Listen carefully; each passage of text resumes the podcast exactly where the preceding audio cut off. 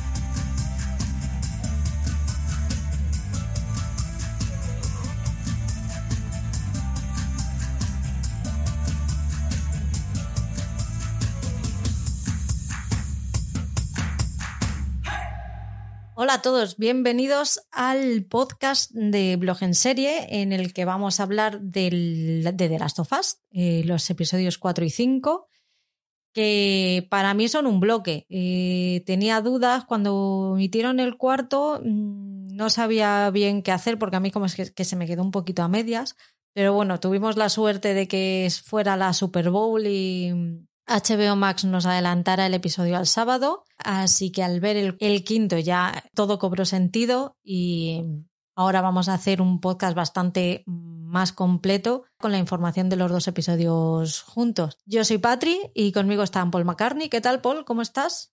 Hola, muy buenas. Pues mira, intentando recordar un poco ese episodio 4, ¿no? Que se nos ha quedado un poco más lejos en el tiempo. Y eso, como dices tú, unirle a ese episodio 5 y que entre los dos pues queden como dices, un bloque, como bien has dicho. Y Álvaro, ¿cómo estás del podcast del Quinto Sin Sentido? ¿Cómo vais? Hola, ¿qué tal? Bien, bien, bien. Parece que nos escuchan cinco personas más, así que nada, muchas, muchas gracias. poco a poco. ¿Puede ser que estéis haciendo vosotros también una serie de podcasts sobre The Last of Us? Ah, sí, sí. Estamos también Lo que pasa es que vamos más despacio de vosotros. No, no tenemos tanta prisa y como no nos exigen eh, tanta velocidad, esas 30 personas que nos escuchan, pues nada, vamos como dos semanas, con dos semanas de retraso más o menos. Pero bien, sí, por echaros unas risas. Nuestros escuchantes no nos exigen, les gusta que estén a tiempo, son muy buena gente. Sí, no, sí, yo lo digo por las 30 personas nada más, será un poco por la broma. A ver, antes de hablar de todo esto, Paul, ¿dónde pueden encontrarnos los escuchantes? Bueno, pues otra vez a falta de, Oscar, que nos anima a estas cosas, me pilla un poco más a contrapié. Bueno, pues nos podéis encontrar en Instagram, en la cuenta de, podcast, que es arroba blog en serie podcast, en el que Patri pues, va subiendo ahí las cositas de estreno y las cosas que va viendo y, y las previews o, los screeners que le van adelantando algunas plataformas. Y luego la que gestiono yo, que es arroba feber barra baja series TV en el que de vez en cuando pues pongo alguna serie que he visto mi, mi comentario y mi parecer sobre esa serie. Eh, luego en Twitter también nos podéis encontrar con arroba blog en serie pod, acabado en D, y tenemos el grupo de Telegram en el que podemos hablar de, series y de las cosas de, la vida. O sea, para echarnos unas risas y estar un poco entretenidos, no solo centrarnos en las series, aunque bueno, también la serie es el motivo principal de la conversación. Nos podéis encontrar en la lupa buscando por blog en serie o si queréis, pues en el enlace le tenéis en el en y si no, pues t.me barra blog en serie y luego pues un grupo de Telegram con el que compartimos plataformas eh, de forma legal y para abaratar un poco los costes ¿no? de tener varias plataformas por un precio menor. Pues eso, buscáis por plataformas barra abajo compartidas o, nos preguntáis por privado a, a Patri o a mí y os damos el enlace y el germen de todo esto, como dice Oscar, que es el blog, que es www.blogenserie.com. Se ha caído Netflix, ¿no? De las plataformas compartidas. ¿O sigue habiendo gente que quiere compartir con esto de pagando un extra? Pues hombre, algún despistadillo aparece por ahí y dice, quiero compartir. Pues espérate un poquito a ver lo que pasa el día 21 y vemos todos eh, si nos ubican en nuestra casa o nos ubican a 300 kilómetros de ella no sabemos muy bien cómo, qué es lo que pasará. Sí que pues nos dicen que nos controlarán a través de la IP, el lugar donde estemos, pero eso, tú seleccionas tu, tu casa y puedes aparecer a 200 o 300 kilómetros, la ubicación que te dice Netflix. Pero bueno, habrá alguna manera que ellos lo gestionarán, no sé si bien o mal, eh, tan pronto van para adelante como van para atrás. A veces dicen que si no se va a poder compartir fuera de casa, pero otras veces te dicen que van a poder, vas a poder pedir un código cada X tiempo si estás fuera de tu casa, por si te vas de viaje o a tu casa del pueblo. Pero vamos, que todavía no hay nada definitivo, dan, no sé si van dando palos de ciego, según la gente se va, va criticando o va hablando en redes sociales, y veremos qué es lo que pasa el día 21, pero vamos, eh, visto lo que ha pasado en, países como Latinoamérica, pues yo creo que igual si la presión social hace, hace mucha pupa, eh, igual reculan. Así que habrá que achuchar un poquito. Gracias por apoyarnos. Ya sabéis que podéis dar al corazoncito de iPox si os gusta y si nos escucháis en Spotify o en Apple Podcast, y puntuarnos con hasta cinco estrellas para ayudarnos a que el podcast tenga más visibilidad. Tenemos activo también el botón de apoyar de iVoox y si os apetece podéis apoyarnos económicamente por una pequeñísima cantidad de dinero al mes y aunque el contenido va a seguir siendo gratuito, he algún regalillo que era por ahí que ya están todos en sus casas. Ha habido parón, pero ya tiene cada, cada mochuelo, ha llegado a su olivo. Así que ahí está. Y por otro lado, si lo que queréis es hacernos llegar una ayuda puntual y sin mayor compromiso, podéis hacerlo a través de Coffee una página web de uso muy simple que os deja invitarnos a un café para que nosotros podamos sufragar los gastos del podcast. ¿Ya llegó la taza ya, Paul? Sí, sí, sí, ya la tengo aquí y ya podré disfrutar de mis cafetitos en esa taza. ¿A qué saben mejor? Por fin. Ahora ya no me podré quejar de que no ha llegado ni nada. Me has quitado una fuente de... Pero bueno, muy bien, muy chula, muy chula. Me ha gustado mucho. Lo he hecho solo para eso, para que no te metamos conmigo. Al final no ha tenido que ir el Grinch a llevártela en procesión. No, no, ya me veía yo yendo a Madrid a, por la taza. Estamos en el siglo XXI. a ver, hemos hablado del, de que estos dos episodios van unidos. El episodio 4 es un poco la primera parte, la introducción al episodio 5. Y es un poco la llegada de ellos dos a Kansas, tienen que pasar por Kansas City sí o sí, y pues allí las cosas son un poquitín diferentes a, lo que hemos visto.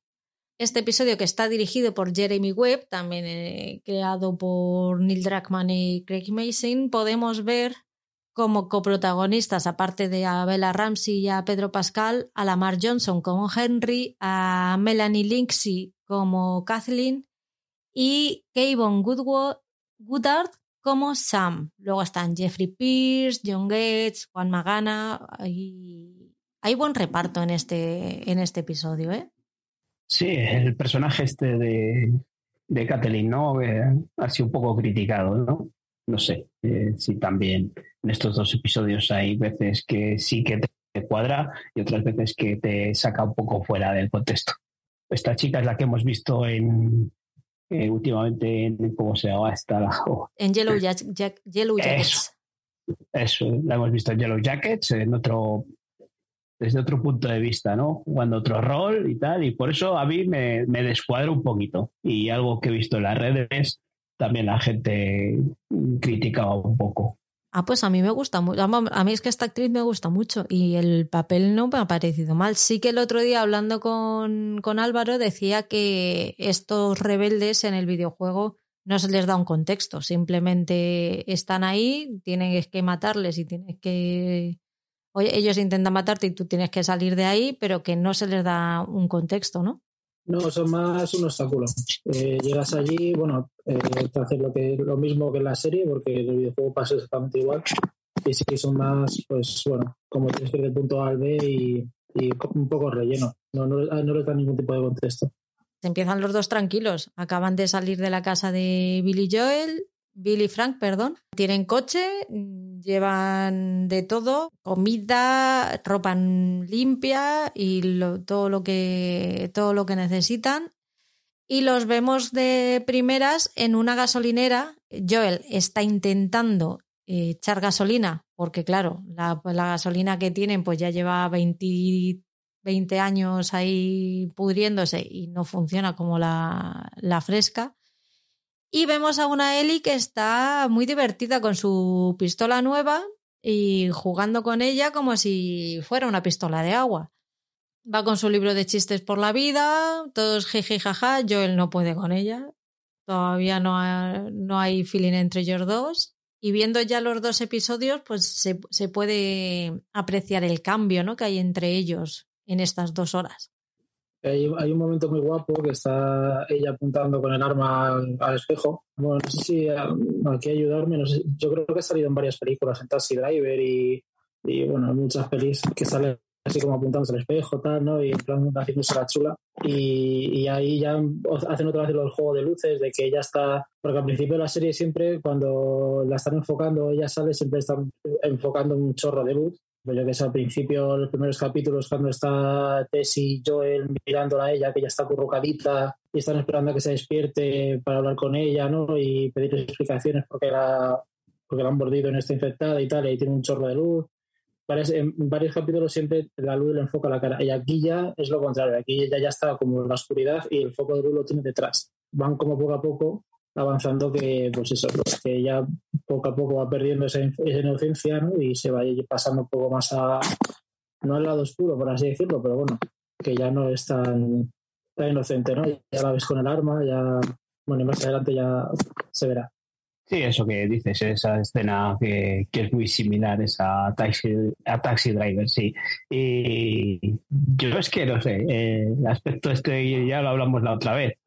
Eh, hay muchos momentos que ya me parece lo que hablábamos eh, otros días, que es muy psicópata para, para la edad que tiene. Eh, esos gestos que, que, hace ahí con la pistola como que es un juguete, pues no sé si son muy normales para, para una niña de esa edad. No es psicopatía, es que es una niña. Es una niña que ha estado sobreprotegida y que todo lo ve como un juego y hasta que no se enfrenta a la realidad y no se enfrenta a lo que es tener ahí apuntado a un tío que te está rogando por su vida para que no le mates y hasta que no ves cómo muere la gente a tu alrededor, pues no, no crea conciencia de que realmente, de la gravedad que tiene eso realmente, ¿no?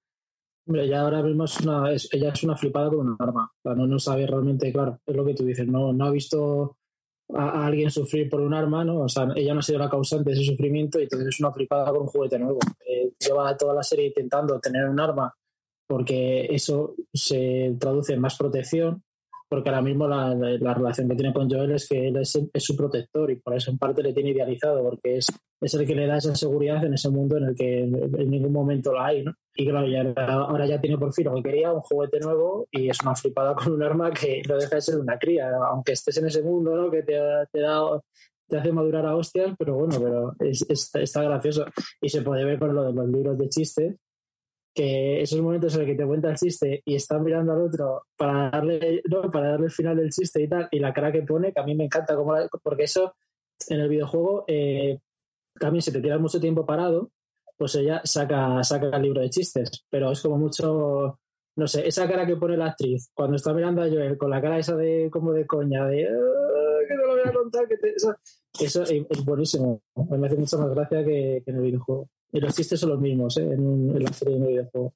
Se van camino a buscar a Tommy, ya han rellenado el coche de gasolina y llega el momento que nos contabas tú al final del podcast pasado de la revista de Bill, que le enseña a Joel, le hace pasar ahí el, el mal rato y nos da un viaje, un viajazo, hacemos un viajazo hacia Kansas en el que vemos todo el paisaje posapocalíptico impresionante. A mí el, cada vez que veo el tren, es que la he tenido que ver dos veces para refrescar. Cada vez que veo la bomba que ha caído en el, en el puente del tren y el tren ahí medio caído, a mí es que se me encoge el, el corazón. pero está súper bien hecho. O sea, tiene una, una ambientación de la leche, que ya lo habíamos visto, pero es que aquí, como tienen un ratito de viaje, pues nos lo muestran a gusto. Vemos que el bosque sigue siendo el, el, lugar seguro en el que estar. Tú estás en el bosque y en el bosque no te pasa nada. Sin embargo, en la ciudad no hay un minuto de calma. Yo, bueno, eh, siento lo del spoiler porque pensé que no lo iban a meter, lo del tema este de, las, de la revista y tal. No, porque, claro, es como que en el videojuego ya avanzas y ya estás en Pittsburgh, porque aquí en el videojuego en la casa vas a Pittsburgh. Entonces digo, bueno, pues eh, no lo meten, ya está. Y, eso. y los, los creadores de la serie, vamos, el guionista y, y Neil eh, dijeron que no querían meterlo en el capítulo anterior porque es verdad que es una historia muy bonita de amor entre dos personas y tal, y claro, y terminar con eso como que te corta un poco el rollo, ¿no? te, te, moraliza un poco, ¿no? Toda la historia, te la tira abajo. Pero mola mucho, es, es, prácticamente igual que en el videojuego. Es un momento, yo cuando lo jugué la primera vez, me, vamos, me, me reí muchísimo.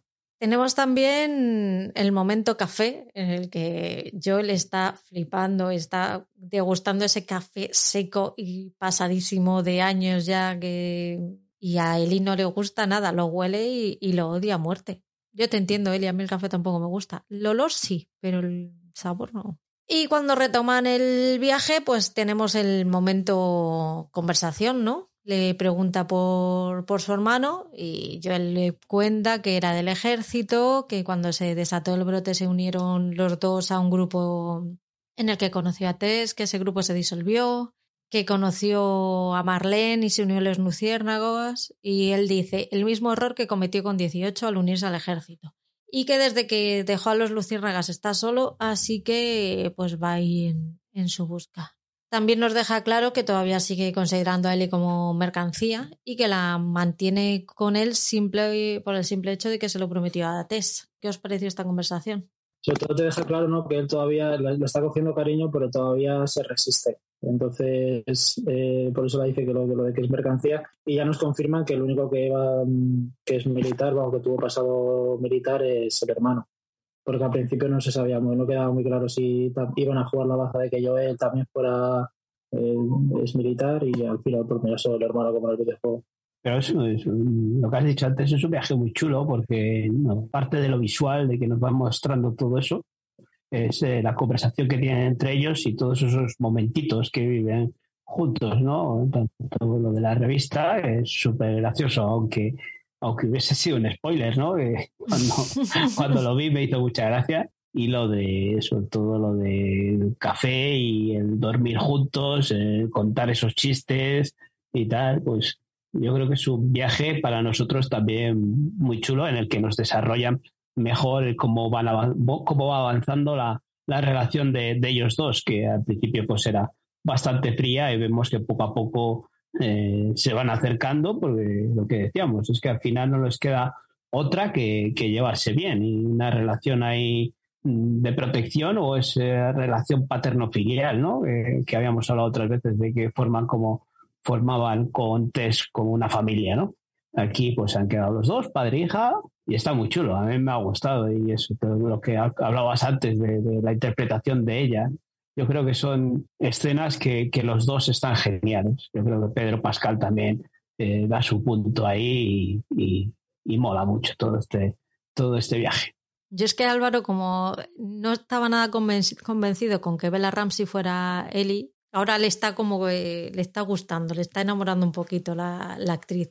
Sí, sí, a mí me ha ido ganando, me ha ido ganando y digamos, ya, ya no tengo ese problema que tenía antes y me encanta, me gusta un montón como lo está haciendo, la verdad que chavo. Y es que luego aparte el personaje de él es que es un amor, es que da igual que lo veas en la serie o que lo juegues, es que, es que da igual, es que te, te gana. Al final llegan a, a, Kansas, que dices que en el videojuego es Pittsburgh, ¿verdad? Pero porque el hermano está en otra ciudad, ¿puede ser? No, al final, realmente si ves el mapa de Estados Unidos, o vas por el norte o vas por el sur. Pero vamos, aquí mm, han decidido que, que sea Kansas y creo que era porque les salía más barato eh, grabar, no lo sé, vamos, eh, da igual, es una ciudad u otra, tú como espectador no, es que no, notas la diferencia, vamos, eh, y, no, y es lo mismo, luego es verdad que, que cuando, cuando, llegas a la ciudad y todo eso pasa exactamente igual, o sea que no, y como ya estamos acostumbrados, llegan a la ciudad y se acaba la calma y empieza la fiesta les atacan y Ellie tiene que enfrentarse a la realidad. Están a punto de matar a, a Joel y ella tiene que disparar al que le ataca porque si no le mata.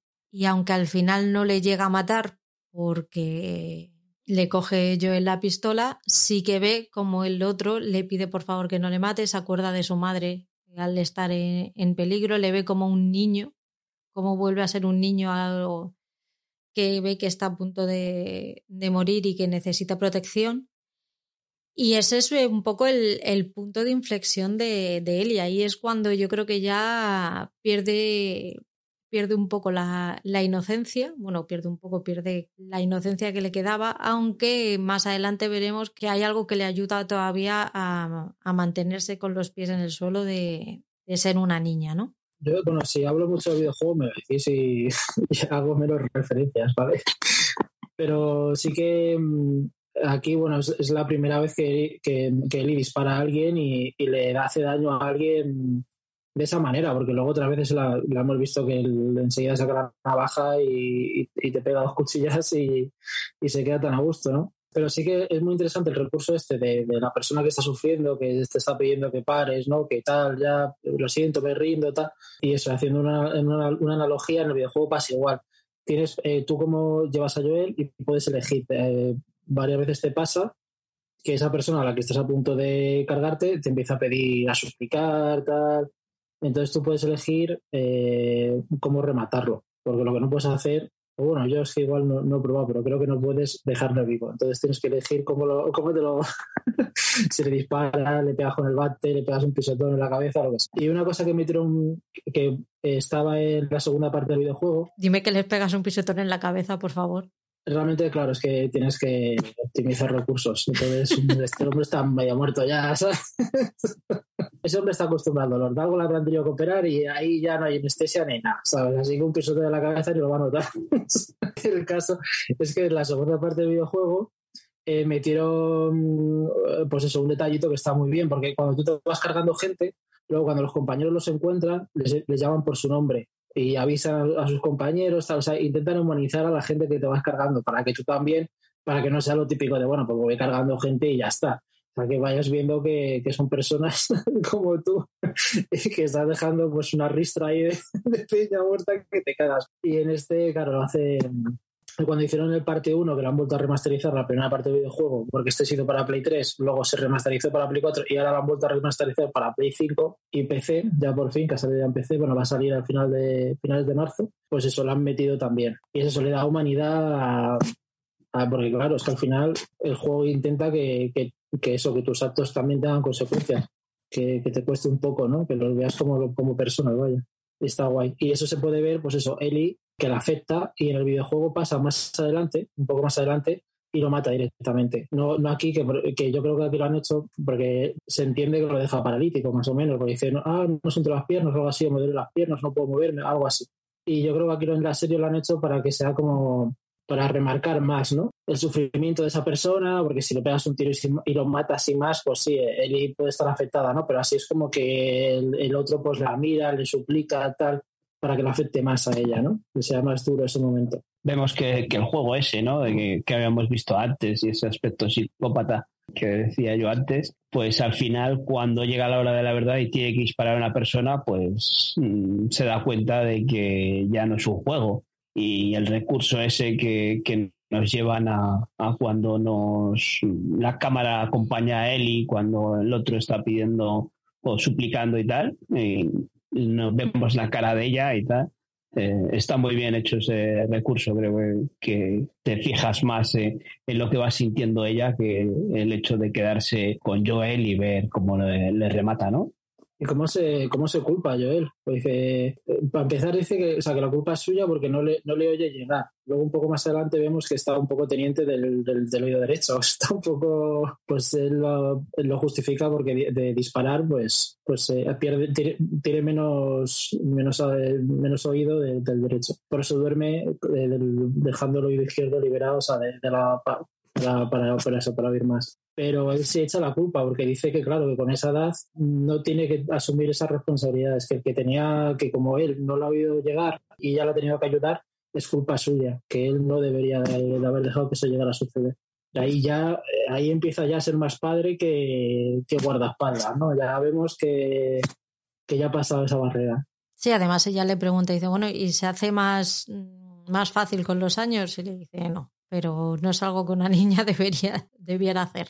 Y sí, se ve que, que la enseña a sujetar el arma, a disparar y que eso en el videojuego igual llega un momento en el que te la, da un rifle, le das un rifle a Ellie y luego ya le das una pistola, que ya cuando por fin ella coge su, obtiene su pistola, que es diferente que la serie, igual y le enseña un poco las nociones básicas de, cómo usar un arma, vaya.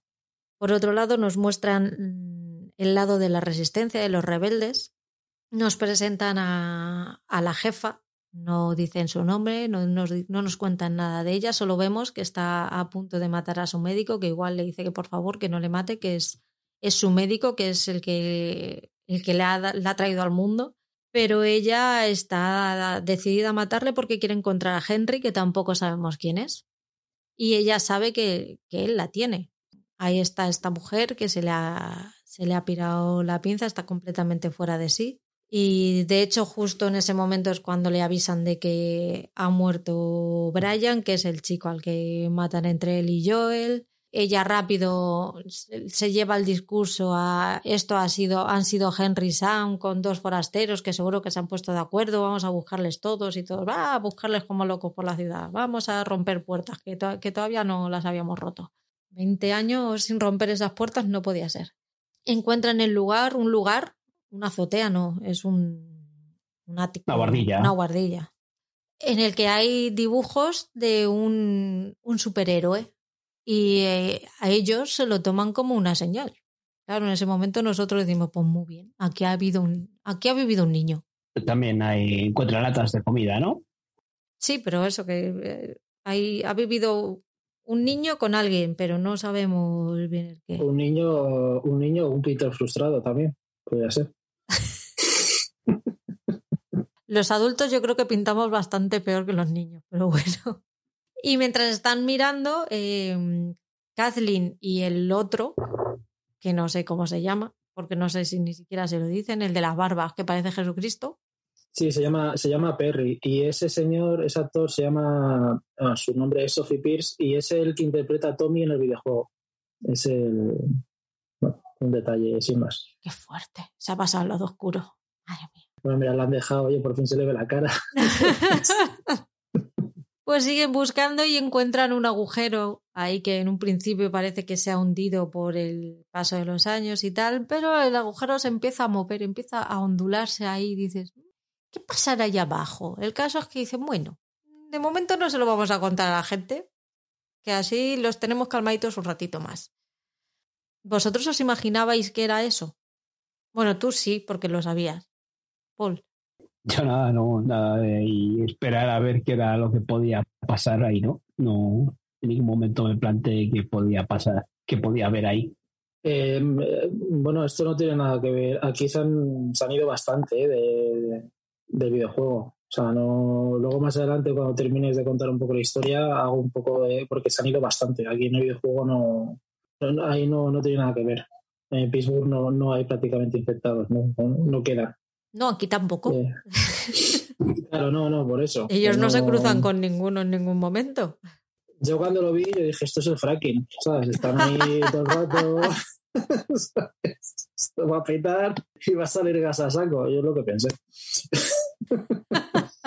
Estaban ahí Joel y Eli que estaban planificando la huida. Eh, Joel está, está coge, cojo yo les cojo, aquí es cuando tienen la conversación de que no debería haber. De, sobre lo que significa herir a alguien por primera vez. Él le pide perdón porque no tenía que haber pasado. Ella es cuando le dice que. Le dice que no es la primera vez. Y de momento él lo deja pasar y dice: Venga, anda, que te voy a enseñar a disparar porque te vas a dislocar un, un este, vas a pegar un disparo por ahí y al final no buscas una desgracia. Al final salen de allí, llegan a un edificio alto y deciden que van, van a pasar ahí la noche. Mientras están subiendo las escaleras, que ya nos enteramos que Joel tiene 56 años, muy bien llevados también te digo. A lo mejor los 47 años de Pedro Pascal ayudan, pero están muy bien llevados los 56. Y mientras van, a, van subiendo, pues empiezan a tener, tienen otra conversación. Y Eli le pregunta que si se ha cargado a gente inocente. Y a Joel, que no le gustan las preguntas incómodas y menos quedar mal delante de ella, pues no contesta. Cuando ya llegan, encuentran un sitio en el que dormir, empiezan a, empieza Joel a, a romper cristales para ayudarle a, a, a, oír si viene alguien. Joel le pregunta ahí que por qué le había dicho que no había sido su, su primera vez. Ahí ya nos enteramos que Joel está sordo de un oído y empiezan ya, vamos, empiezan ya, ya se va viendo, se va haciendo evidente que ese acercamiento entre los dos porque Eli le cuenta un chiste y al final Joel cae y se ríe.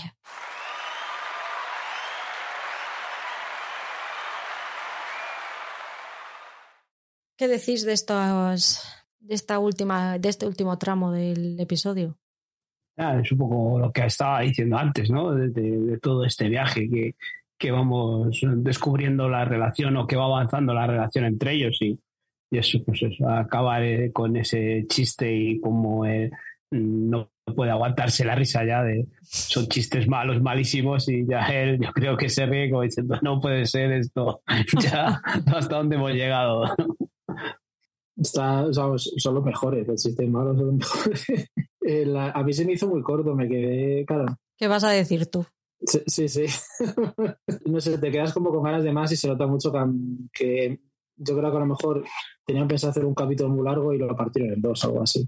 Pero vamos, tiene, tiene un buen cliffhanger y, y eso te quedas con ganas de, wow, qué corto se me ha hecho. Me falta la chicha. Sí, porque el cliffhanger es que se quedan los dos dormidos y de repente Eli despierta a Joel y abre los ojos y tiene a un niño pequeño disparándole, o sea, apuntándole en la, en la cabeza. Y diciéndole que silencio. Eh, así es, esto de, de cliffhanger encima este que es, muy bueno, yo creo que nos está dejando buenos finales de episodios. Yo esta serie la estaba viendo yo solito porque no pensé que en casa podía gustar. Pero bueno, los niños, pues a raíz del run run del videojuego y tal cual, joder, pues podíamos verla y tal. Digo, yo es que ya, ya les he visto los, tres primeros. Digo, pero bueno, no me importa volverlos a ver. Pues les volvimos a ver y llegamos a este cuarto episodio con este cliffhanger y claro, cuando van a dar al siguiente episodio, no, no que no hay, que, que va a episodio de semana. ¿Qué dices? ¿Y ahora hasta cuándo tenemos que esperar? Pues esto me parece que era un miércoles, un jueves. Y claro, luego cuando se estrenó el viernes, pues bueno, pues se quedaron más tranquilos. Pero ahora una semana y pico esperando al siguiente episodio, al 6, pues se, les está haciendo un poco largo diciendo, pero ¿cuándo lo estrenan? Mañana, ya mañana. Para nosotros mañana. A mí ya os digo, este episodio se me hizo, pues me pasó, pues bueno, pues entretenido, sin más. Un episodio normalito dentro de lo que es de las sofás, pero sí que tenía pinta de que iba a ser el inicio de que, algo gordo iba a pasar en el siguiente, que era el inicio de algo. Así llegamos al episodio 5, que se llama Resistir y, y sobrevivir. Y aquí tengo una duda, Álvaro. ¿Sam es sordomudo en el, en el juego? No, y es más mayor. Eh, no llega a ser de la misma edad que Eli, es un poquito más pequeño, pero no, no, es. Vamos, de hecho, a mí, bueno, no me importó porque la verdad es que está muy bien pensado que sea sordo mudo, pero hay un par de, de, conversaciones que tienen ellos dos que están en el videojuego que están muy chulas. Ya, ya de primeras cuando se conocen él ya se hace el, le pregunta a Eli, que es un recurso muy de también muy de niño. Dice, ¿cuántos años tiene? Y, tienes? Y creo que él le dice 15. Y dice, ah, los mismos que yo. todos, todos los personajes que hay en esa sala, y tú incluido, menos el niño, nos reímos. Es como, claro que sí, campeón, ¿sabes? Bien, bien, bien jugado. Pero sí, sí, está bien también. Cuando empieza el episodio 5, esperamos que sea que lo retomen donde, donde se ha quedado el 4, que es con Joel encañonado por el niño pequeño, pero la sorpresa es que no. Es que lo primero que vemos es a Kathleen hablando con un, con un grupo que está en una celda, bueno, hablando no, les está preguntando y amenazando por, les está preguntando por Henry, les dice que si no le dicen dónde está Henry, que los van a, los van a matar. En esa conversación te, nos cuenta que eso, que, que es un grupo de chivatos, que son los típicos que no están ni en, un, ni en el lado de, Fedra ni en el de los rebeldes. Ellos van al, al árbol que más sombra les da. ¿Esto también esto se ve en el videojuego o no? No, aquí, aquí está guay porque han, sumado, o sea, aquí dando un contexto, un trasfondo a los personajes. A en el videojuego, en el videojuego simplemente llegas allí a Pittsburgh y ves que, que ha habido una revuelta y, te empiezas a encontrar, pues eso, eh, montañitas de cuerpos calcinados de Fedra, pues algún que otro colgado, y eso te, te, quedan te dejan claro que, se han sublevado y que ahora mismo son ellos los que controlan. Pero allí realmente son más una especie como de... son bandidos, eh, cazadores de gente, se dedican a cazarlos para, para saquearle lo que tengan y cargárselos. Y un poco más, que no voy a hacer spoiler de nada pues después de esto, del, gran enfado de Kathleen, eh, y que los mande matar, por supuesto, porque ya les ha sacado toda la información que tiene, encontramos a Henry, ya que es un chaval de unos 24 o 25 años, junto con Sam, que, oh sorpresa, Sam es el niño que unos días después pues nos dejará esa gran imagen que es yo el despierto y viendo una pistola ahí en su cabeza. Están huyendo, de, los rebeldes, eh, les ayuda el, médico, que más tarde nos enteraremos que es un médico de Fedra. Y tienen que, tienen que ir huyendo cuando un día se encuentran toda la movida esta de, de él y Joel cuando llegan allí, matan a, a Brian, huyen y tal. El caso es que todo esto lo, lo vemos en tercera persona, o sea, y cuando llega la noche, eh, nos encontramos en el punto en el que se termina el, episodio 4, que es ellos van, los buscan, los encuentran y los despiertan para pedirles ayuda para escapar de la ciudad. ¿Qué os pareció esa, esa introducción del episodio? Yo llego a un momento en el que pensé que iba a ser, el episodio iba a ser todo visto desde el punto de vista de ellos dos. Sí, parecía eso, ¿no? Que nos iban a volver a llevar a, a ese episodio 3, ¿no? En el que nos desgranaron solo prácticamente todo el episodio de esos dos personajes. Y aquí parecía que nos iba a pasar lo mismo, ¿no? Que nos iban a contar la historia de, estos dos chavales que, nos habíamos encontrado en el cliffhanger del episodio anterior. Y claro, pues nos iban a poner en contexto de, estos dos chicos y la relación con, con este ejército o estos paramilitares ¿no? que, están en, esta ciudad. Al final, eh, por suerte, creo que fue un acierto el, el, que quede unido esos, estos episodios 4 y 5. Está, bueno, en, el videojuego eh, Henry y Sam son simplemente dos personas que les ha pasado lo mismo que a, ellos. Eh, se meten en la ciudad para intentar mm, abastecerse y se encuentran a esta gente y tal y les están dando caza. Y aquí, pues eso, te, te, cuentan todo el tema este de los colaboracionistas, que la verdad es que está, está guay. Bueno, te dan un poco más de contexto del tema del médico. Cuando Sam está apuntando a Joel al final del capítulo 4, con, ese, con el revólver, pues ese revólver no tiene balas. Y luego vemos en el capítulo 5 que cuando el médico va a visitarles a la guardilla, eh, Henry le pregunta al médico y el médico le dice que no tiene balas. Y ese, ese revólver que lleva el médico es el que luego les deja a ellos y es el que lleva a Sam, el niño. Al final, eh, Henry les dice que no, le quieren, no les quieren hacer daño, que lo único que necesitan es ayuda. Eh, Joel se pone en plan tontorrón. Eli, que está acojonado, le dice: Por favor, deja de decir gilipolleces y al descaso, mm, que al final nos buscamos un problema.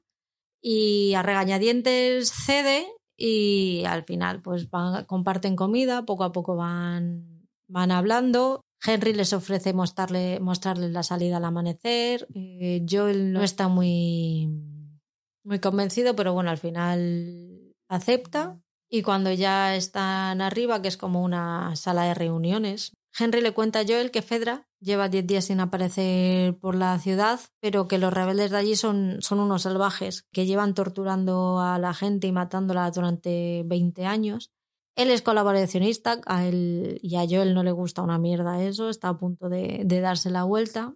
pero Henry juega bien sus cartas y le ofrece a moverle por la ciudad hasta la salida a cambio de que ellos despejen, despejen su camino. Claro, el, tema es que aquí eh, siempre hay una, una relación entre Fedra y, los que trabajan para ellos, ¿no? O sea, vale, yo estoy dentro de, tu sistema y tus reglas de mierda, pero tú a cambio me proteges. El problema aquí que había en Kansas es que los de Fedra ya no es que fueran autoritarios, es que eran ya auténticos tiranos, o sea, tenían la población fatal. Eh, entonces, claro, por eso al, principio del, quinto capítulo se ve como no es simplemente una revolución, no. Ya hay vejación, hay venganza, hay ensaneamiento con, la gente de Fedra, porque han estado 20 años, eh, pues eso, pasándolo muy mal por culpa de esta gente. Entonces, eh, de ahí que se arme, se frague esa revolución.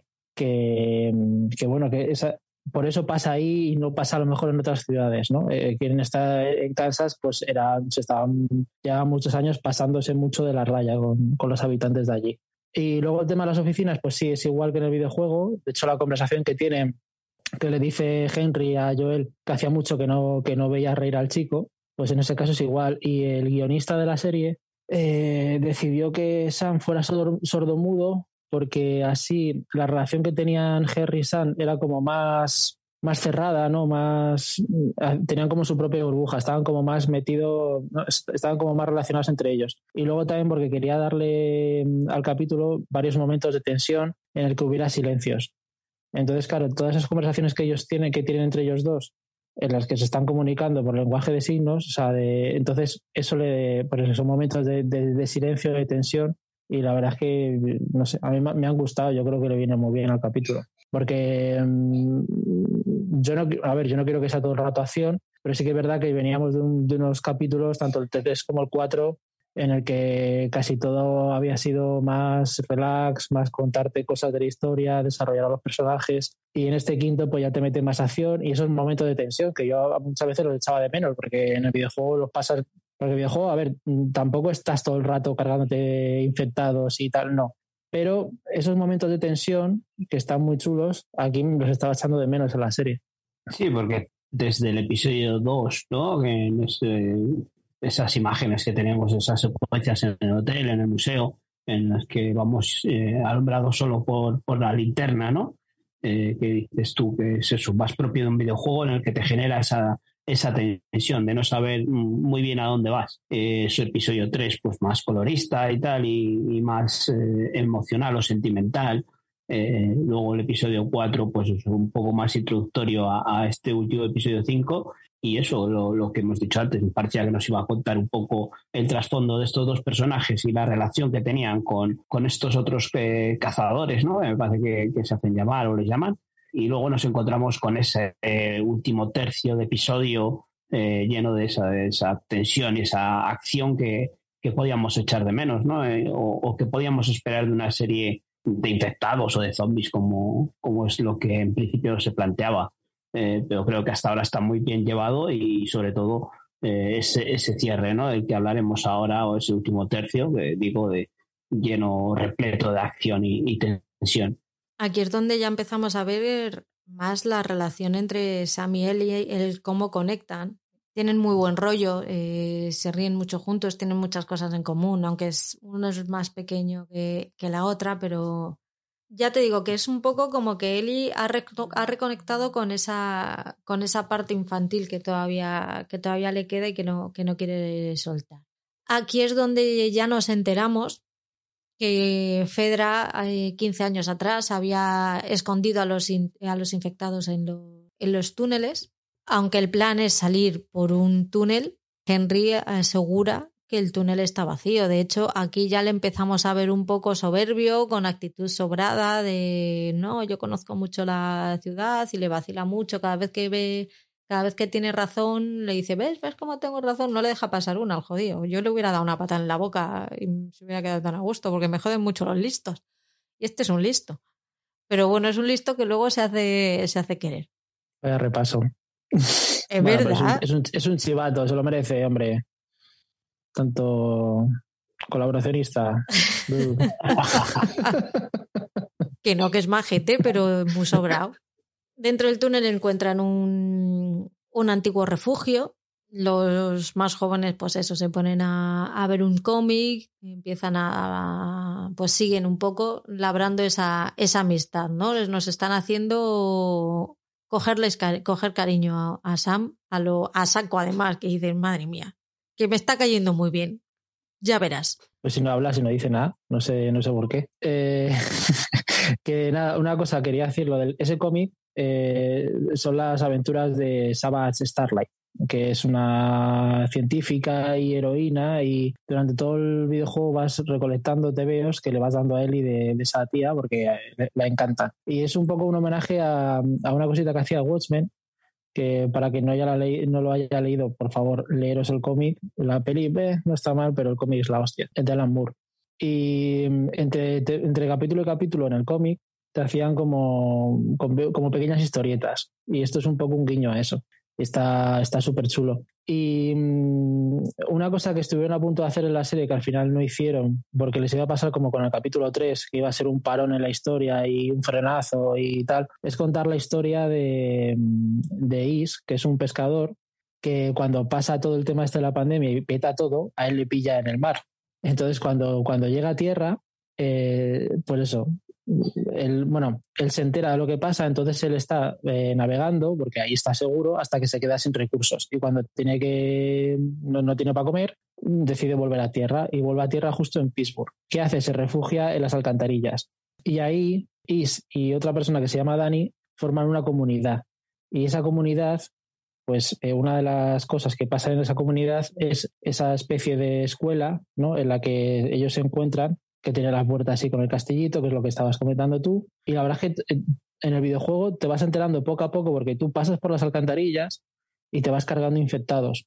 Pero claro, mientras te vas cargando infectados y vas avanzando, vas cogiendo notas y te vas enterando poco a poco, pues afuera de las alcantarillas te encuentras el, barco de Is, él es la primera nota y vas avanzando poco a poco y está súper chulo porque vas entendiendo que lo que te estás cargando es la gente que había formado esa comunidad allí y que se infectaron ¿vale? Entonces no son solamente infectados y ya está. No, son gente que estás viendo sus habitaciones, dónde vivían, cómo vivían. Luego avanzas un poco más y llegas a la escuela y tienes una nota del profesor que se llama Kyle, que te dice que antes de que los niños se infectaran decidió matarlos a todos y luego suicidarse. Entonces encuentras la nota y está, tú ves el cuerpo del profesor, pero claro, luego hay una lona que está tapando un, unos, un bulto y ves, ves pececitos, ¿no? Que asoman por la lona. O sea, que está todo súper currado, muy bien contado. Y nada, y en la serie, pues bueno, eh, los co-creadores decidieron al final no meter la historia para no meter un frenazo, pero esa historia es súper buena y si lo juegas además es que es eso, lo vas jugando, vas avanzando y está muy bien contado, Para que vayas, pues eso, eh, sintiendo pena por esa gente, por esos infectados, y está chulísimo. Ese momento del videojuego me encantó. Estas cosas no me las cuentas, te las guardas para ahora, jodido. Bueno, mira, ya lo sabes. Pues mientras ellos están ahí a su cómic tan chulo, eh, Henry le cuenta a Joel por qué está en busca y captura. Ya nos cuenta que mató a un hombre muy noble que no se lo merecía, pero que fue porque Sam enfermó de leucemia y Fedra les pidió algo muy valioso a cambio de, la medicación que por supuesto pues quedaba muy poca. Y Henry era una persona muy importante entre los rebeldes y decidió, decidió matarlo y efectivamente eh, Michael, que es, como, que es como se llamaba, pues es el hermano de, de Kathleen. A Joel no le sienta muy bien eso de que haya matado a un inocente y en ese momento se levanta y dice vámonos de aquí porque es que así no te voy a reventar la cabeza. Eso no lo dice, pero yo lo interpreto así, así que así os lo cuento. Y de ahí pasamos a, su hermana Kathleen, que está en su habitación de la infancia y le cuenta al, a Jesucristo, que ya has dicho cómo se llamaba, pero no me he quedado con su nombre. a Perry. A Perry, eso. Jesucristo o Perry para los amigos, como vosotros queráis. Y pues está ahí recordando cómo era su hermano, que era muy buena persona, que siempre eh, intentaba hacer sentir bien a los demás, le cuenta la historia de los truenos y los relámpagos, el cómo le hacía sentir segura en su casa porque le daba muchísimo miedo.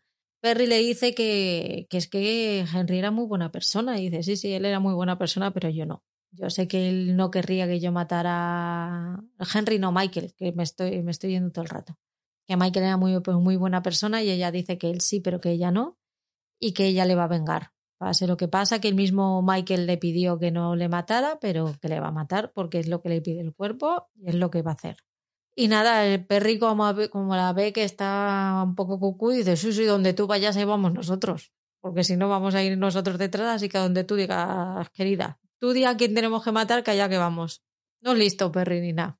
También es que el, hermano, el que muere, era como el corazón de la revolución, pero él realmente no llegaba a arrancarse. Y la ejecutora, la que realmente consiguió mover las cosas, fue ella, fue Caitlyn. Entonces, claro, este dice: A ver, yo voy contigo porque eres tú la que ha conseguido esto, que haya cambiado, que hayamos podido cambiar las cosas. Seguro que es por eso y no porque le dice que te me vas a revirar y a lo mejor sacas la pistola y me pegas un tiro aquí. A mí es que me suena que en algún momento se lo dice, no sé si en el capítulo 4 o en el quinto pero me suena que sí, que le dice eso, que, que, está con ella porque ella es la que ha conseguido cambiar las cosas. Y luego ella además es muy lista, o sea, en el capítulo 4, en el momento en que la gente tiene algún atisbo de duda, de a lo mejor no ha sido Henry el que se ha cargado hasta dos personas, ella enseguida todo ese odio lo mueve y lo enfoca hacia Henry, porque ya está obcecada, ya lleva su vendetta a muerte.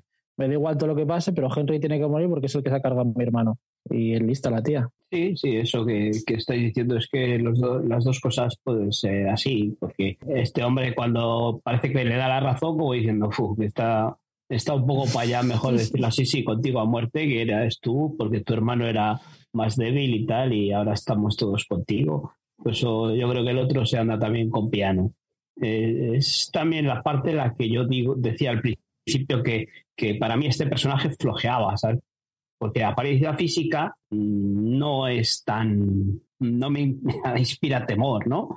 Como, como debería de ser eso, esto que, que estamos diciendo de, este hombre que dice, hostia, está un poco para allá, igual se le va la pinza y, a ver a quién se carga, ¿no? Por eso físicamente yo la veo y, y no me inspira ese temor de decir, joder, esta se la puede ir la pinza en cualquier momento y cargarse al primero que le lleve la contraria. Es ahí donde, donde a mí me flojea no sé si es por verle verla en el personaje de, Yellow Jackets o, que físicamente, ¿no? Tiene ese rostro que no es muy, muy, que no asusta mucho, vamos. Yo, estoy con Paul, además hay gente que, tanto tíos como tías, ¿vale? Pero que tienen cara, cara de loco o cara de loca, ¿sabes? Sí. Que yo siempre creo que con Patrio alguna vez se lo he comentado, que para mí el, el ejemplo claro es la chica esta, la Amanda Seyfried, la de Mamma Mía, que la que hace de hija de... Hay gente que, no sé, que con la mirada te, transmite, pues eso, que ahí dentro que está fatal, ¿sabes? Y esta tía, si tuviera esa mirada, porque dices, bueno, a lo mejor físicamente no transmite, no impone, ¿no? Dice, pero te mira y dices, hostias, me he cagado vivo, ¿sabes? No, no sé, ¿sabes? Pero no, no lo tiene tampoco, no, no, sé. Es que tiene eso, la, cara no, no, es de una persona mala, o sea, tiene más cara de buena, ¿no? Y encima eso, la mirada tampoco es una mirada eh, que acojone, de, decir, eh, a saber lo que hay ahí dentro, ¿no? que eso, hay, hay, mucha gente, muchos actores que, que lo saben poner o, sabe, o, ya la tienen de por sí, así que... No sé, a lo mejor quería, buscaban ese perfil de señora que pareciera buena y luego te pega el sorpresote, pero en ningún momento ella lo, lo oculta. desde, el, desde el primer momento la tía va de frente, así que... Sí, por eso yo cuando, cuando la, estaba viendo, pues pensaba en eso, en, en, cómo sería el personaje este de videojuego. Pero si, si nos dices, ¿no, Álvaro, que, que tampoco es que sea un, persona, un personaje que se desarrolle mucho, pues no. No, no, e, en el videojuego directamente no existe. Ajá. No, no, no, está. O sea, entonces no, nada, se lo han inventado para. Por eso, la verdad es que darle más trasfondo, pero sí que en algún momento a lo mejor cuando se pone a hablar como con mucha normalidad de cosas muy serias o de cosas muy duras, ahí a lo mejor sí que transmite un poco más, pero eh, no llega a imponer. Es más como, yo qué sé, profesora, ¿no? A lo mejor muy, no sé, a mí no, desde luego no me llega, me parece, no, no, discuto que sea una buena actriz, ¿eh? pero no, es eso, no, no, no me transmite es a lo mejor esa dureza o, es, o, ese nivel de, ser el líder ¿no? de, una revolución y, transmitir ese, ese miedo o el imponerte a los demás. No nos llega a eso. Sí, a mí me transmite más eh, el, el, sentimiento entre los hermanos, ¿no? esa relación que tenían como hermanos, ¿no? sobre todo cuando, cuando están en esa habitación, ¿no? en, la casa de, de ellos que dicen que, que era donde se, se, sentían ellos más seguros, ¿no? Eh, entonces ahí sí que es cuando, te, cuando me conecta más. Cuando no me conecta más es en el aspecto duro ese. Mientras tanto, el grupo de cuatro ya ha salido de los túneles y, como no, eh, Henry se da, no se besa porque no se llega, pero ya está diciendo con su hermano, de joder, pues podíamos encender las linternas. Pues ya lo digo yo, porque es que, claro, es que este menudo agorero, que dice que no, porque a ver si nos van a pillar. Pues no encienden las linternas y aún así les pillan, ¿eh? ¡Bum! En toda la boca. Por listo, que eres un listo. Puñetazo en la boca tiene. Así que nada, uno de los rebeldes les, les empieza a disparar y aquí empieza la fiesta que, que tanto os ha gustado. Este es un momento en el videojuego súper memorable, porque consigues por fin, porque claro, estás todo el rato intentando cruzar ese puente que te, que te saca de la ciudad. Estás todo el rato encontrándote gente ¿no? que te quieren matar y tal. Y cuando ya por fin consigues salir, ya has pasado las alcantarillas y tal, y ya por fin parece que estás eh, a salvo, pues tienes un francotirador que te está disparando que por cierto tiene mucha mejor puntería que el hombre este de, de la serie. El señor mayor, el pobre hombre que lo han puesto ahí. Pero es un momento súper mítico.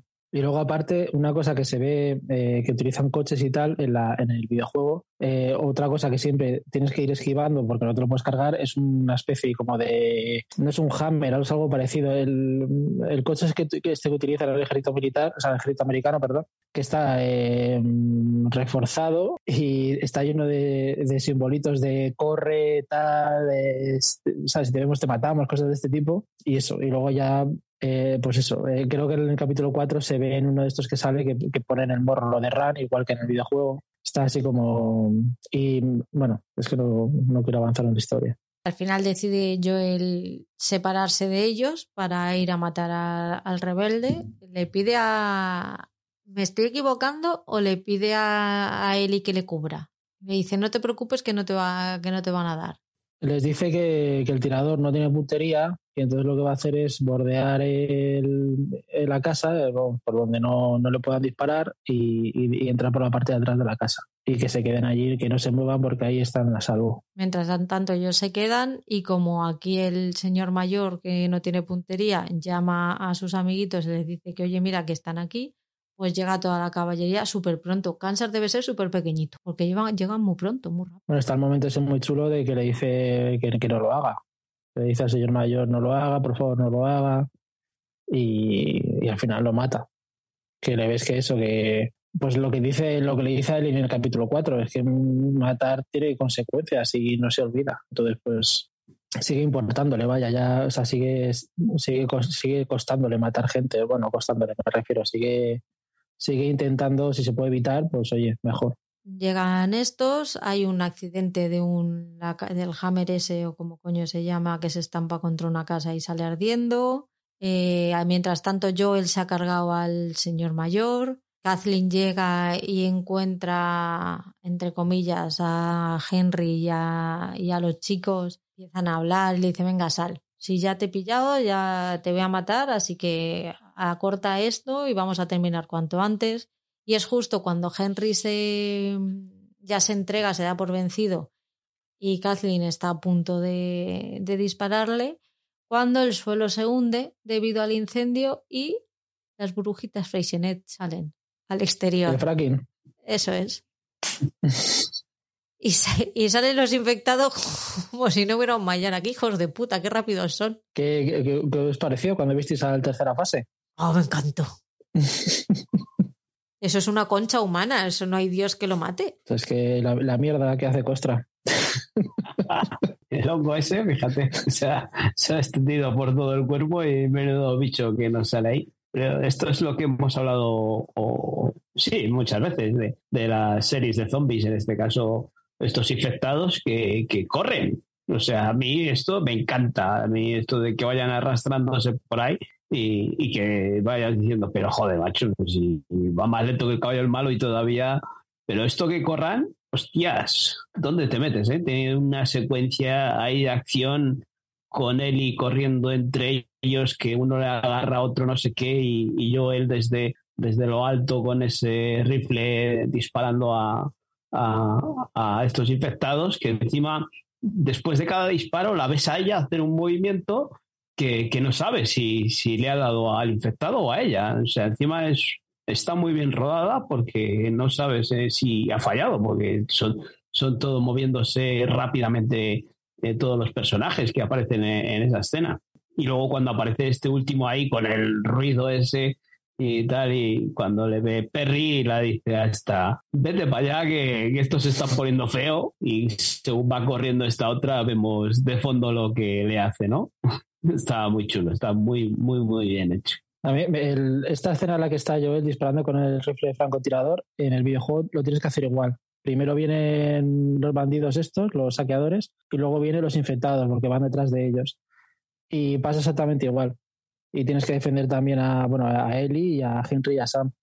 Y a mí lo que me gusta mucho es cómo consiguen que este zombie, ¿no? Esta tercera fase, porque lo que le pasa es eso, que mm, según van avanzando en la infección, pierdes parte, o sea, cada vez pierdes más carne que se reemplaza por hongo. Entonces, cada vez ese hongo es, claro, y es como que ganas en corteza, no ganas en, armadura, por así decirlo, en resistencia. Y eso, y lo bien hecho que está el, el, que lo ven y es como, esto es un tanque, esto no se puede parar. Esto en el videojuego, claro, si quieres cargarte uno de esos, la mitad de las cosas que llevas te la gastas simplemente en cargártelo, ¿no? Entonces lo mejor es intentar pues evitarlos o si te lo tienes que cargar, pues bueno, ya sabes que te, va a tocar volver a recolectar armas, mm, cóctel molotov, de todo, granadas. Y está muy chulo, o yo por lo menos me gustaría, me gusta pensar que claro, todos esos zombies que están ahí abajo, cada vez que hay un, que sé, una explosión, un golpe fuerte, lo que sea, porque están conectados entre ellos por el tema este de, de los hongos. O sea, cómo se, se, va moviendo de un lado a otro de la ciudad por debajo, ¿sabes? Por los, como diciendo, hay ruido, ¿no? Pues venga, todos para acá no sé qué, pues todos para allá. Y, y, y cómo a lo mejor hace ese efecto marea, ¿no? Que se puede ver en el capítulo 4 con el tema del suelo, lo que, lo que estábamos hablando, ¿no? Que es como, me gusta pensar eso, que son muchos, muchos infectados pasando por allá toda leche y cómo consiguen ese movimiento ¿no? ondulatorio del suelo, que no sé si será así realmente, pero, pero que está como muy conseguido. Y, y, luego la niña esta que impresiona mucho verla, que además se mueve espectacular, que es la, la niña está chascador, que se mete, empieza a perseguir a él y por el coche, que es que, es, vamos, la tía es una crack, lo bien que lo hace, es increíble. Pues eh, llevo una camiseta de las pistas de Blue. no sé si te suena, Patri, de algo. Sí, no me digas, ahí no me he fijado.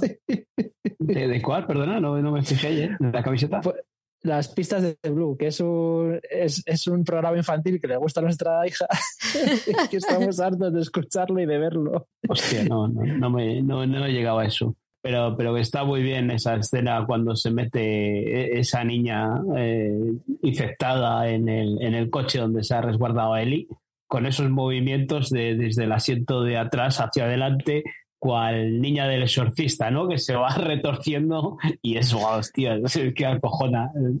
es espectacular, sí, sí, sí. Sí, sí, sí, Se mueve, pasa dos asientos, ¿no? Pues un, un, tipo ranchera o un todoterreno de estos que tiene pues tres partes en, en, el interior del coche y como las dos veces como salta que le ves que se arrastra, levanta las piernas, no sé, y dices, hostias, qué pasada. Y ves a Joel disparando que no, no consigue darle y joder, o, y luego, claro, luego nos le encontramos en la prácticamente la escena final, ¿no? Que, que cuando está eh, Kathleen apuntando a él y a, y a, Henry y a Sam, ¿no? Y le salta sobre, sobre ella. A, a mí o sea, me gusta mucho el momento ese justo antes de que pase todo, de que explote todo, que está Kaylee hablando con Henry y, y es ese momento, ¿no? De como de decir cosas muy chungas, pero con mucha normalidad, que le está diciendo de, claro, es que en esta época, ¿no? En este mundo en el que estamos viviendo, pues es que un niño muerto no es para tanto. Es que la psicópata es ella, no Eli. Claro, claro, Te has cargado a mi hermano, cabrón, ¿sabes? Pero que es que San tenía leucemia, coño, ¿sabes? Que aquí mueren niños jados por tres, joder, ¿sabes? Y se lo está diciendo con una tranquilidad y una normalidad. A ver, si te paras a pensarlo, era más lógico que muriera el niño a que muriera el otro que estaba sano como una manzana. O sea, por ley de vida, Sí, sí, pero ¿qué es eso? Mola cómo se lo está contando con una pachorra que vamos ya. Y aún así ella, R que a matarles, ya se puede estar cayendo el mundo a su alrededor, que ella quiere matar a Henry y, va a hacer todo lo posible por, por conseguirlo. Al final, nuestra amiga Saltimbanqui nos ayuda, pero el intento está ahí. El caso es que una vez que han matado a, a Kathleen ya poco queda de interés en ese campo de minas y se piran todos a descansar a un motel abandonado que ya iba tocando el salir de Kansas que, que se les estaban complicando mucho las cosas. Allí Joel ya eh, por fin le ofrece a Henry que se vayan los cuatro juntos a, a Wyoming, seguir el camino los cuatro juntos. El otro se pone súper contento, diciendo que sí, que, que, le encantaría. Y por otro lado está Nelly y Sam en la, en la habitación hablando y empieza Sam, le pregunta que, que si tiene miedo, que si ella nunca tiene miedo, que si nunca está asustada.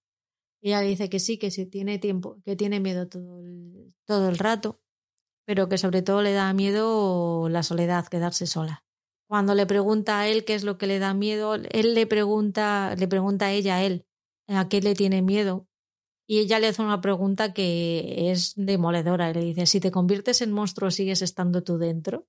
Y justo después le enseña eh, la pierna y tiene un mordiscazo ahí muy tocho ella le dice que no se preocupe, que ella tiene, que la sangre, su propia sangre cura y se hace un corte en la mano y le restriega su propia sangre en la, en la herida y realmente a ella de momento no le ha pasado nada, pero no pueden evitar, no puede evitar que, que él se convierta en infectado. Y aquí tuvimos un, un pequeño debate, el Grinch y yo, porque él decía que ella le pasaba su sangre con la esperanza para tranquilizarle, sabiendo que no le iba a poder curar, pero tranquilizándole para rebajar ese miedo. Pero realmente yo creo que ella lo hace porque realmente cree que con su, con su sangre le va a curar. Porque luego, si veis el final del episodio, cuando deja su, su blog de notas encima, le pone lo siento. E intenté salvarte, pero no lo conseguí. Eso es lo que tú dices, que Eli de, manera ingenua lo que intenta es, es salvarle eh, para intentar protegerle, ¿no? Al, igual que esa persona que tiene idealizada que ha hecho él, la está protegiendo a ella. Pero no sé, yo en ese momento sí que lo vi como eso, como, a ver, se va a infectar, mmm, va a morir, entonces voy a intentar que sus últimos momentos esté tranquilo y, y, y, darle esperanza. Yo creo que lo que intenta es darle esperanza. Pero yo, yo lo vi así, vamos. Pero yo lo que digo es que si está, si Eli pensase que su sangre podía curar, como no lo usó antes con Tess, ¿no? Claro, por eso digo que yo, yo lo vi, yo lo interpreté así, como bueno, sé que esto no va a funcionar, pero lo que es un niño pequeño, lo que quiero es pues que muera en paz, que muera tranquilo y que no muera pues, sus, sus últimos momentos de sus últimas horas antes de infectarse, que no esté todo el rato dándole la cabeza y, no sé, darle eso, darle ese, lo, que, ese momento de, de, de, esperanza y de paz. No, pero mm, si ella ya sabe que se va a infectar, ¿cómo te quedas dormido ahí, no? en esa situación. Claro, pero porque ella dice, me voy a quedar despierto, porque el niño le dice que se quede con ella y que se sí. quede. Entonces ella, su intención es quedarse despierta, pero al final se acaba durmiendo. Entonces, claro, ese es el problema. Que... Y luego está muy chulo porque también se puede interpretar como que San se infecta y se controla para no atacarla hasta el último momento, hasta que ya llega la otra, le toca el hombro, ¿no? Y a lo mejor ya él, al verla ya se despierta el instinto, por así decirlo, ¿no? Y está muy, está muy bien esa pregunta ética de cuando te infectas, ¿hay alguien dentro? Eso le podríamos dar una vuelta. O sea, ¿realmente hay alguien o no hay alguien dentro? Porque, claro, estás infectado, no estás muerto. Sí, pero es lo que hemos hablado antes, de que, o igual otros días, ¿no? De que tras esas personas, o sea, tras esos infectados había personas. O aquel señor que estaba eh, atrapado por los, por los escombros, ¿no? Eh, todavía no había desarrollado del todo la, la, enfermedad y si llega a haber una cura, pues podría ser posible eh, curarse, ¿no? Me imagino que, que cuando esté muy avanzado no, pero en los primeros estados, ¿no? Pues si se llegan a encontrar una vacuna o algo, podrían volver a ser personas normales y corrientes. Al final es un poco la pregunta que te haces cuando algún familiar tuyo tiene algún tipo de demencia o Alzheimer, ¿no? Es, ¿Sigue ahí? Nosotros necesitamos pensar que sí. Por lo menos en los primeros estadios, sí. Luego llega un punto en el que ya cuando se pierde la cabeza completamente, yo creo que no, pero no hay estudios que lo digan. Entonces, eso es un poco lo mismo, ¿no? Lo que pasa es que en este caso va a, toda leche infecta y a las pocas horas ya se, se ha convertido en un monstruo. Yo lo que creo, pero no está confirmado ni mucho menos, es que es, es eso, el, hongo cuando llega a tu cabeza te infecta, ya te controla, pero luego va, re, va reemplazando esa carne de tu cuerpo por hongo. Entonces, me imagino que llegará un momento en el que si ya todo tu cerebro es hongo, ahí ya me imagino que tú ya no estarás ahí.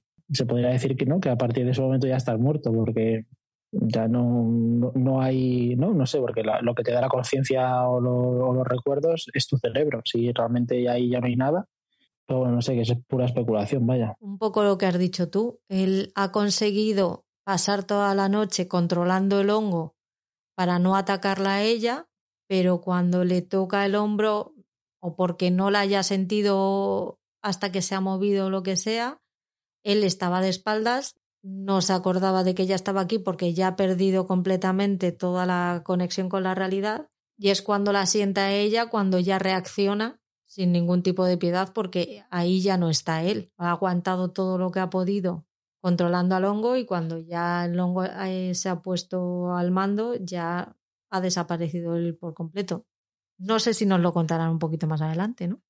En el, en el videojuego pasa bastante parecido, bueno, más o menos, hay un momento, eh, antes de, que pase todo esto, cuando sales de, de la zona hasta de oficinas, que hemos dicho antes, pasas por, por una tienda de juguetes. Y, claro, Sam ve un, en, en, el videojuego es más pequeño. En el videojuego pues, tendrá ocho años o así. Ve un juguete y lo quiere coger para metérselo en la mochila. Entonces su hermano le dice que no, que la regla es que solamente se puede llevar lo imprescindible y, que no pese. Entonces Sam se queja, dice que no pesa y tal, no sé qué, y no le deja. Y lo tira al suelo y se va. Entonces tú ves que Eli se, se queda ahí, remoloneando al lado del, al lado del juguete. Entonces tú, si, si no paras de mirarla a ella, ella se queda quieta, como disimulando, pero no se mueve, no se mueve, no se mueve. Y en el momento en el que tú ya no la miras, ves que avanza y el juguete ya no está. Y dices tú, ah, vale, qué guapo, ¿no? Lo ha pillado para luego dárselo. Y cuando llegas ya a ese momento en el que están ellos dos solos, que él le dice a ella que está infectado, eh, claro, ella le. Esa, no, en el videojuego no se lo llega a decir. Ella está jugando con él, ¿no? Cuando ya están descansando, los dos adultos están fuera y le dicen, ve, ve a ver cómo está Sam, tal, que está, está ordenando las latas de comida. Entonces le ves que está súper raro y le hace las preguntas estas de que aquí tiene miedo, él le dice que está, es súper importante esto, que, o sea, dice, bueno, lo de los escorpiones y ya cuando ves al niño que como que le da igual lo que le está diciendo, que quiere algo más profundo, ¿no? Más la verdad, pues le dice que a estar sola, que es y entonces eh, le da el juguete y el, el Sam lo coge como, vale, y él y cuando se va, pues Sam lo tira al suelo. Y ya ahí te enseñan eh, el mordisco que tiene. Y es como que ahí nadie lo sabe, salvo tú como, como jugador. O sea que sí que lo hacen bastante diferente, ¿no? La conversación que tienen con lo de los miedos es la misma. Quiero recordar que no le dice, pues sí, ya no me acuerdo si le pregunta si cuando te infectas a alguien dentro o no pero la conversación esta de los miedos y tal es la misma. Y pues la diferencia es eso, que, que cuando que Eli se va de la habitación, porque se, se, van a ir a dormir y ya y deja a Sam solo, y Eli se va de la habitación y no lo sabe. Solamente lo sabes tú, que luego hay un fundida negro y dices, uff, madre mía, mañana por la mañana a ver qué pasa. Vamos a tener lío. pues cuando Sam ataca a Eli, la tira y del golpe de tazo que le, lleva, que le da con tanta fuerza, salen a la habitación de al lado, que es donde están Joel y Henry durmiendo, y tienen una lucha entre ellos dos, porque Joel lo primero que va a hacer es defender a, a Ellie, Henry le quita la pistola, al final entre los dos también terminan peleando, mientras tanto Ellie está diciendo, madre mía, esto se acaba aquí, y al final es Henry el que mata a Sam y después termina suicidándose. Muy poético todo. Y a ti ya se te queda un ya del todo. Tú ya con, con, Sam, cuando has visto ese mordisco, dices, madre del amor hermoso, pero ya cuando el otro se suicida, dices, yo no puedo con tanto sufrimiento en la vida. ¿Qué necesidad? Que por otro lado decía, pues si estaba claro, pero ¿qué necesidad teníamos de cogerle tanto cariño al niño? Porque el otro al final tenía la pata en la boca, pero el niño. Pero esto al final creo que nos está descubriendo una, una serie distinta, diferente, de las que podían aprender eh, The Walking Dead, ¿no? Esto es como quemar personajes, pum, pum, pum, sin alargar nada. Eh, hemos visto pasar ya cuántos, tres, cuatro, cinco personajes que podían haber sido parte de, la trama de a lo largo de dos, tres, cuatro, cinco episodios, una temporada y les hemos visto que nos duran nada, uno dos episodios y boom, vuelan, mueren y seguimos con los dos personajes principales cabalgando hacia, hacia su misión, ¿no? A su objetivo. Pero aquí aparecen y desaparecen los personajes como si nada y no se cortan un pelo eh, eh, a la hora de, de, dejarles atrás, ¿no? No es, bueno, me voy a buscar la vida por otro lado, no, es pum, un tiro en la cabeza. sí, fácil y sencillo, ¿no? O sea, por eso te digo que para mí me parece una serie eh, que, que está magníficamente estructurada y llevada sin, sin tener que, que, dar rodeos y centrándonos muy bien en, en, en la trama a mí me, me está encantando y, y, hemos tenido dos episodios, los dos primeros como un bloque también en el que nos han presentado un poco todo. Hemos tenido el tercero ese un poco especial, distinto, diferente con la relación de, de estos dos personajes. Luego hemos tenido ahora estos otros dos, veremos ahora qué nos depara el sexto. Es, es, lo que os decía al, al, principio cuando grabamos el primero. Es que esta historia, lo importante es la historia no los personajes. No, aquí todo rema a favor de la historia. Y si se tiene que ir cargando peña, pues la van cargando. Es que mm, es lo, es lo que hace también, ¿no? Que, que, que te, te, creas más en la historia, más el, el, mundo en el que está sucediendo todo.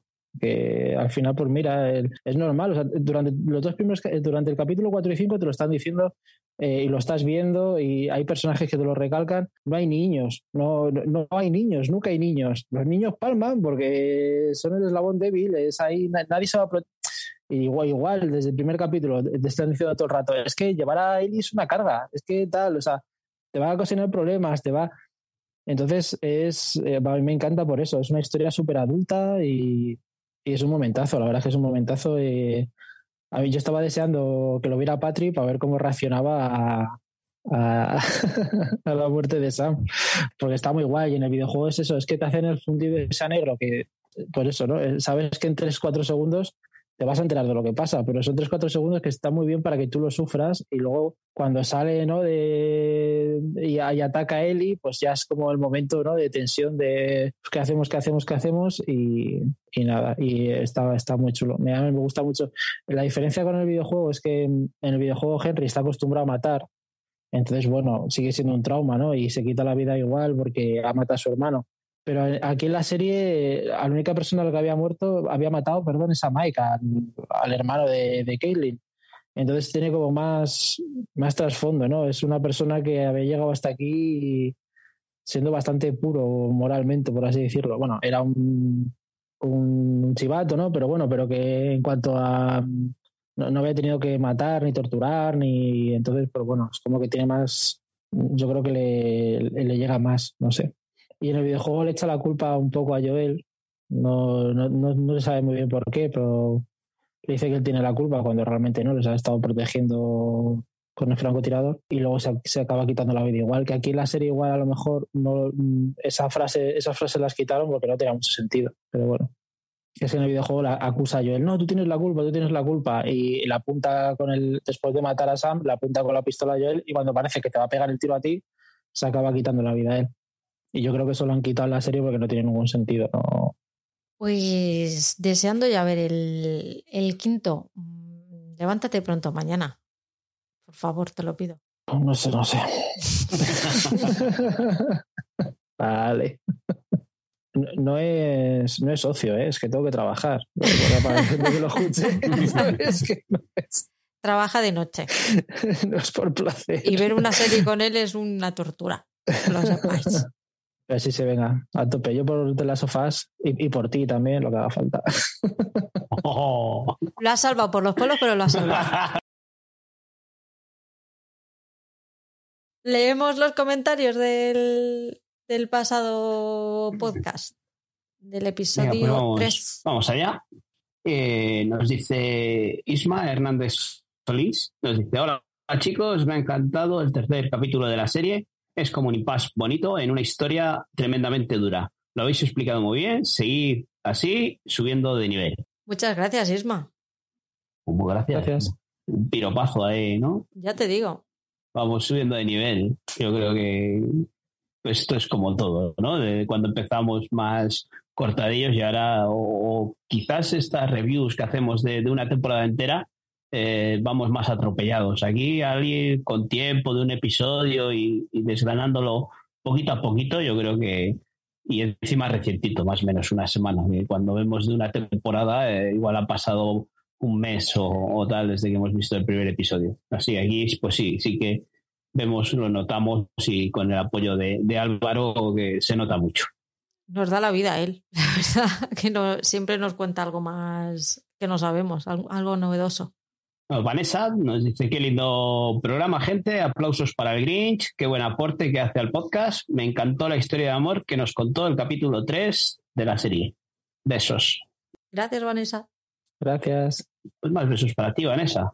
Que sí que es verdad que, que todo lo que aporta, lo que hablábamos ahora, todo lo que aporta Álvaro a, al juego, o sea, con lo del juego a, la serie, pues, pues es, es, estupendo. Yo creo, yo estoy muy contento, por lo menos yo cuando lo escucho también, o sea, me divierto viéndolo, o sea, haciéndolo, perdona, viendo la serie, claro, y, y luego pues lo oigo y también también me gusta, sí, porque a veces cuando estamos grabando, pues te pierdes algún detalle y que luego escuchándolo, pues joder, pues así es. Os cuento cosas del videojuego, pero luego por otro lado avanzo en la historia o antes he dicho un spoiler de, de, lo de la revista. Es un poco que, bueno, vosotros sois más profesionales. Yo vengo aquí un poco a meter un poco de caos. Aquí profesionalidad la justa. Es, lo que hemos dicho muchas veces, es divertirnos y entretenernos y comentando esto. Y bueno, pues Franz nos dice genial recap del tercer episodio, amigos. Eh, en casa nos flipó y después del magistral análisis de Álvaro, me encanta el cambio que le han dado con respecto al videojuego. Telita al cuarto y Locke totalmente con el tándem Joe y Eli. Besazo para todos, compañeros, y muchas gracias como siempre por la mención un podcast, una postdata que nos pone eh, melodía del cierre preciosa. Cerramos con Bill cantando. Estuve a punto de poner a Frank, pero dije, ¿para qué? No vamos a perder seguidores por esto. No, pues hubieras, hubieras, perdido seguidores, pero a mí me hubieras ganado ya para siempre. no, pero joder, después de una bonita historia, yo creo que merece un bonito final, ¿no? Muchas gracias, Franz. Gracias. Pues sí, Franz, siempre siempre ahí eh, dejándonos su comentario y, escuchándonos. Pues nada, chicos, nos vemos la semana que viene con el sexto ya. ¿Son siete? No, hemos visto cinco, así que. O nueve. Son nueve. Son nueve, son nueve, nueve, creo. Son nueve, sí. Me suena que. Uh, sí, eso, que eran impares, ¿verdad? Que me da un chungazo, sí, porque oí un, en, un, en un podcast que decían no son ni siete ni diez son nueve. Hemos llegado a la mitad, así que aún nos queda eh, temporada para disfrutar. Ahí vienen cositas, se vienen cositas. se vienen cositas. ¿Tú crees que en este punto que estamos, tú crees que van a quemar el primer videojuego en la primera temporada? Eh, si quieren, sí.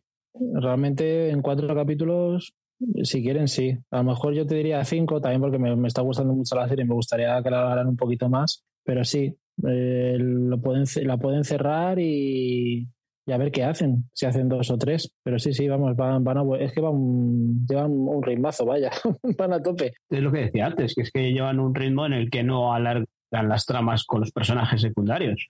Por eso dudo mucho que, que al final eh, se alargue mucho la serie o la estiren. Eh, si ya está renovada por una segunda temporada, eh, con mucho, está ya está acabada de rodar, o sea, ya sabrán hasta dónde han llegado. Y, seguro que, saben ahora, al rodar la segunda temporada, si la pueden alargar para tres o, la dejan en dos. Tengo, tengo, unas ganas de que llegue el final de la serie para ver vuestras caras y vuestras opiniones. Yo es que cuando hablamos así de, bueno, a ver qué nos depara el siguiente y te veo la cara y dices, joder. Y hoy estamos grabando un domingo por la tarde que nos queda relativamente poco. Cuando, cuando grabamos los sábados dices, mierda, y todavía me quedan dos días.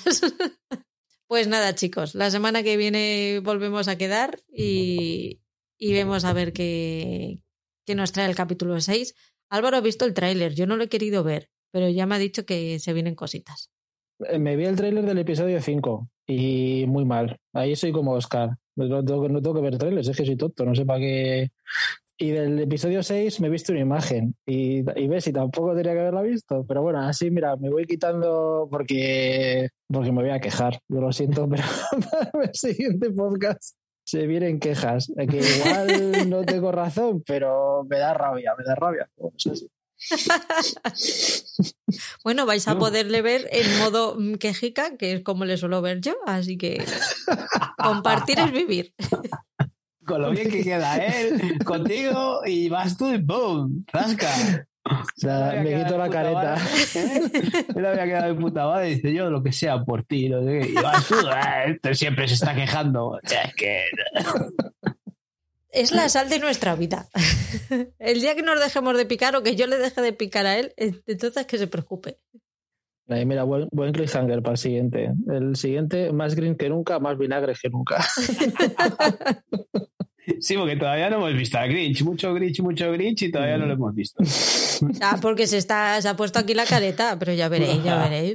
Ya, ya. La careta o que alguien pone etiquetas sin sentido. No, amigo, no, que son casi 14 años. que soy un amor, hombre. Así, lo que pasa es que todo el rato, todo el rato, me quedo sin argumento, no puedo estar criticando todo el rato las cosas. Sí puedes, sí puedes. no te lo propongas. Bueno, chicos, nos vemos. Un besito. Adiós. Venga, adiós a todos.